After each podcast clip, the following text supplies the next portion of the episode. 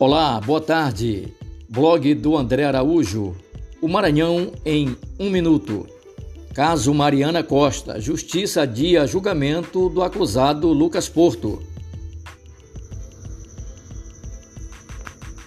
O julgamento foi remarcado para o dia 30 de junho, devido ao abandono do advogado de defesa do réu.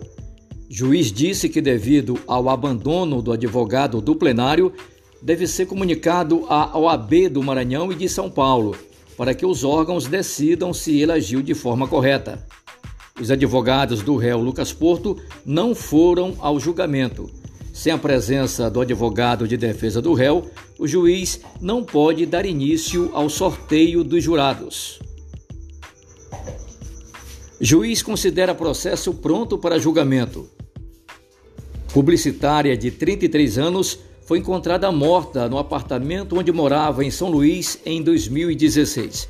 O cunhado da vítima, o empresário Lucas Porto, confessou que matou Mariana e que o crime foi motivado por uma atração que ele sentia pela jovem.